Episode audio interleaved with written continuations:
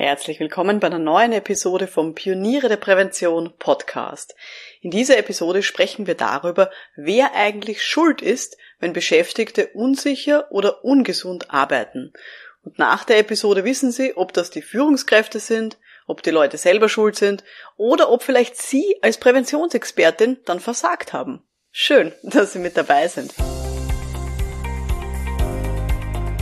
Um in Betrieben wirklich etwas zu bewegen, braucht es mehr als Fachwissen. Pioniere der Prävention. Psychologische Impulse für Ihren Erfolg in Arbeitssicherheit und Gesundheitsmanagement.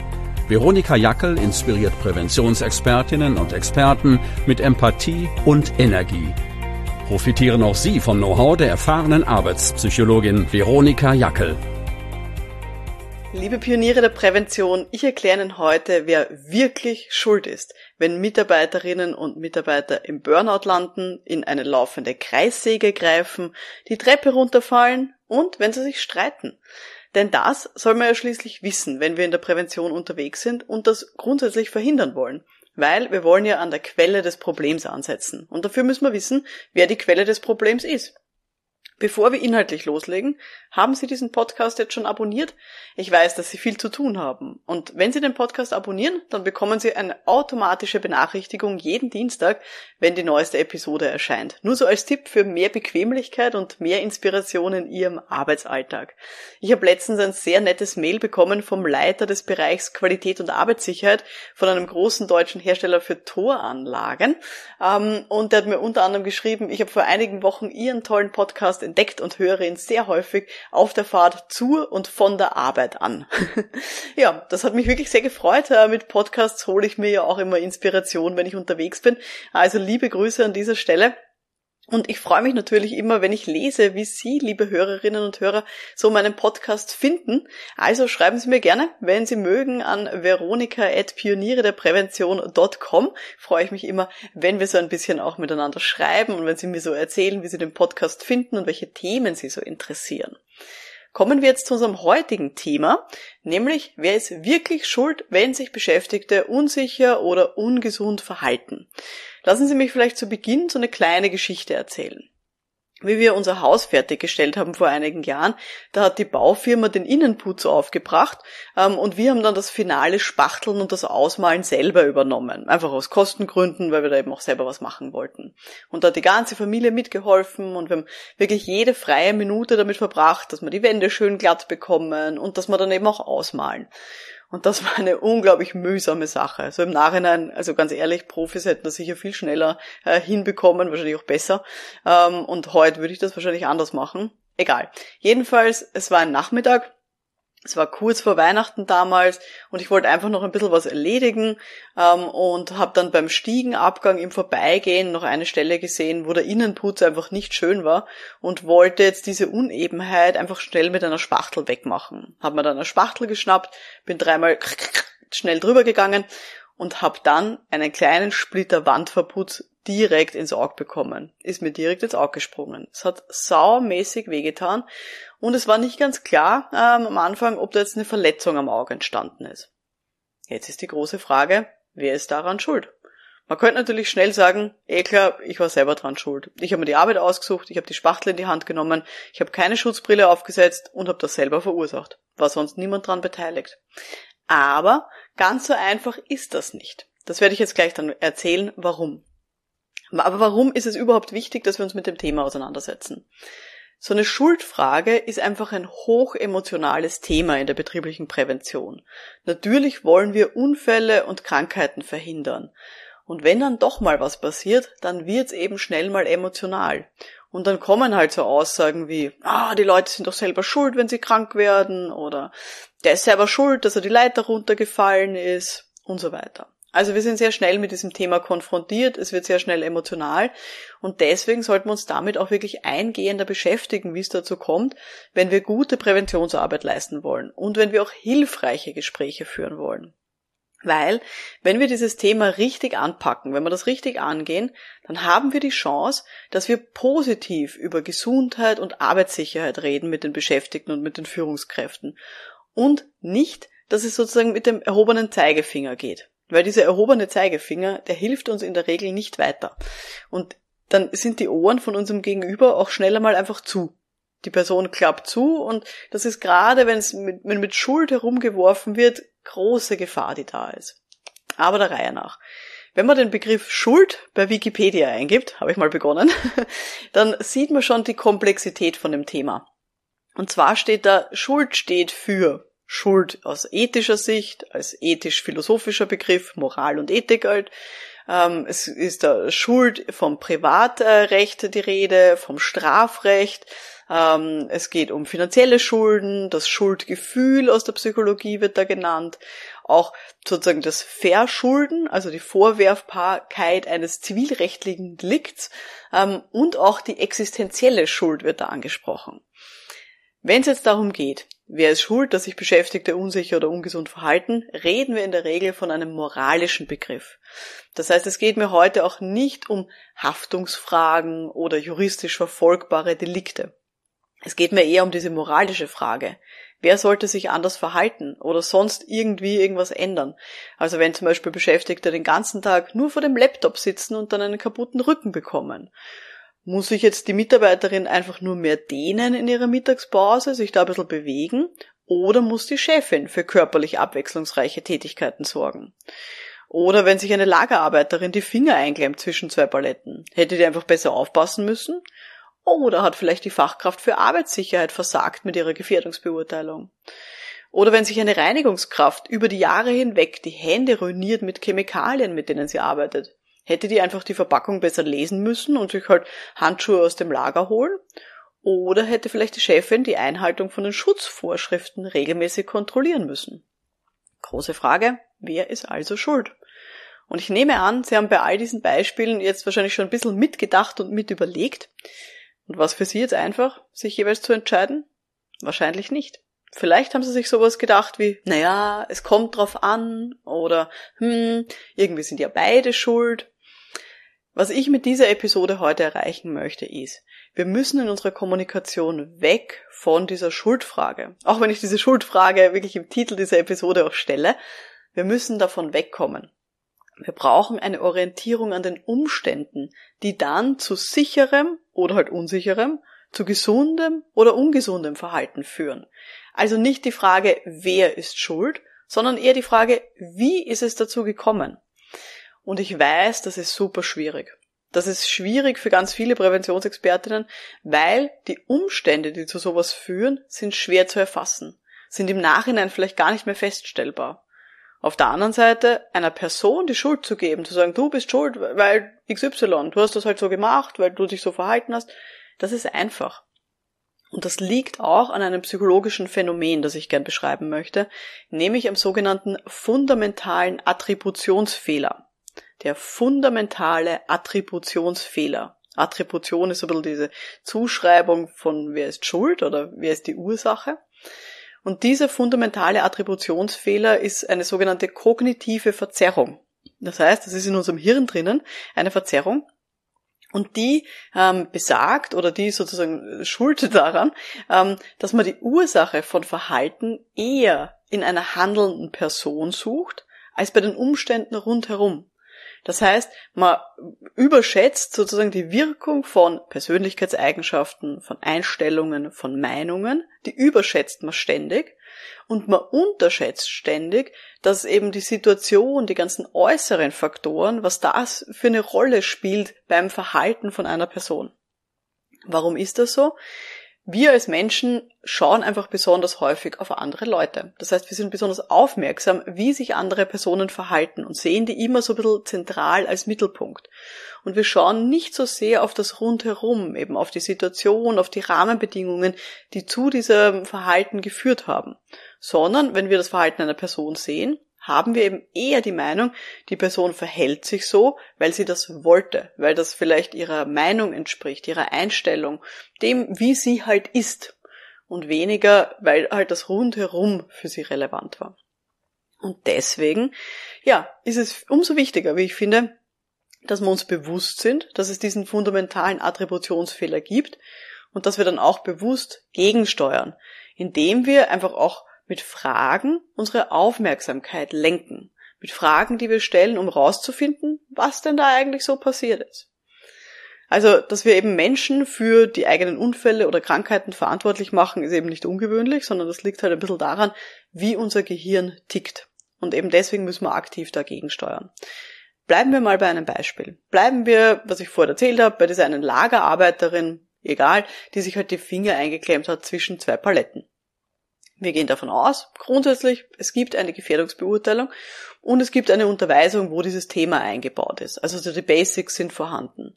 Und wenn wir die Lagerarbeiterin fragen, Herrst, wieso hast du dir den Finger da eingeklemmt zwischen zwei Paletten? Dann sagt sie vielleicht sogar von sich selber, ah, da habe ich nicht gut aufgepasst, da habe ich nicht gerade hingeschaut, ähm, der Kollege hat da gerade die Paletten verschoben und ich habe mich aber gerade dort angehalten. Ja, ist passiert.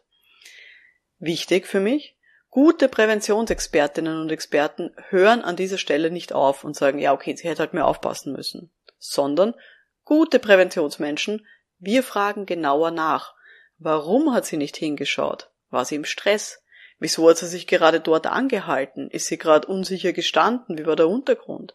Warum hat der Kollege die Paletten genau in dem Moment verschoben, obwohl da die Kollegin gestanden ist? Hat er sie vorher gesehen? Hat er sie nicht gesehen?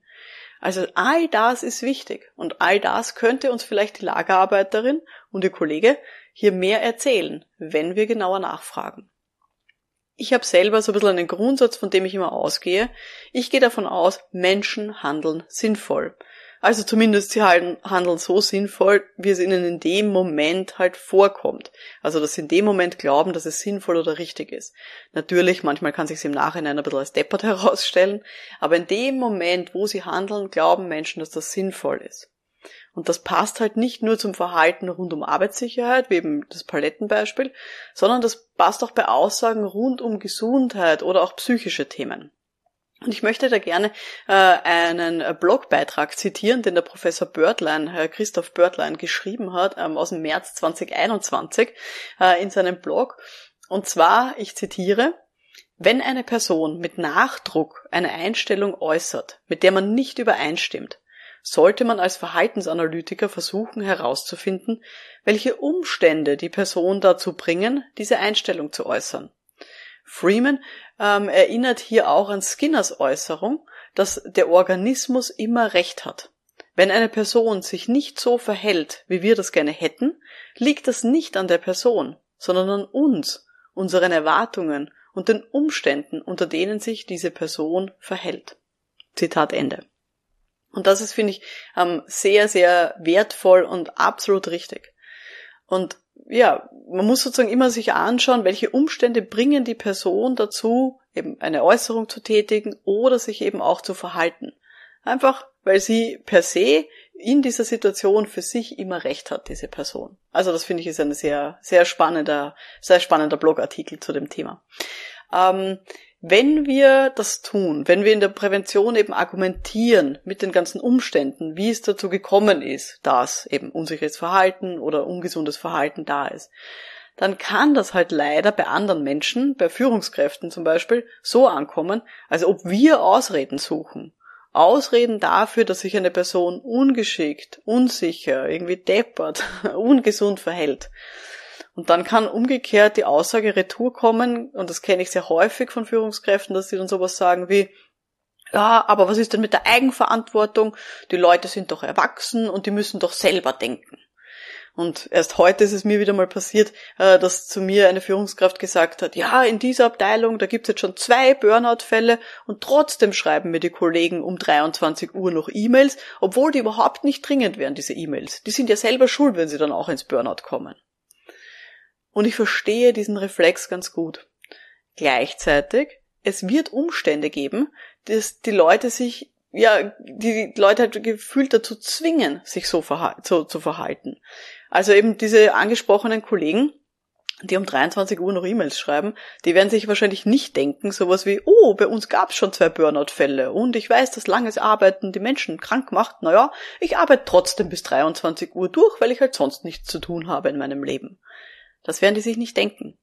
Vielleicht ist die Abteilung einfach chronisch überlastet und hat viel zu wenig Teammitglieder. Und dadurch erkranken halt diejenigen, die noch da sind und die, die dann überbleiben, auf die steigt halt der Druck. Und die arbeiten, um ja alles zu erledigen und dadurch verschlimmert sich die ganze Situation und das ist eine Abwärtsspirale. Also auch das muss man mitbedenken.